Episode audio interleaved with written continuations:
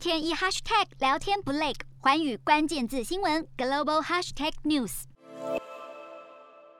菲律宾将在明年五月举行总统和副总统的选举，而目前各个候选人都非常的积极在造势，以争取大位。其中就包括前总统马可仕的独子小马可仕。不过，因为他涉及逃税、前科等多项争议，因此不少人都是反对他登记参选。最近就有民间团体提交了一份请愿书，要求取消他的参选资格。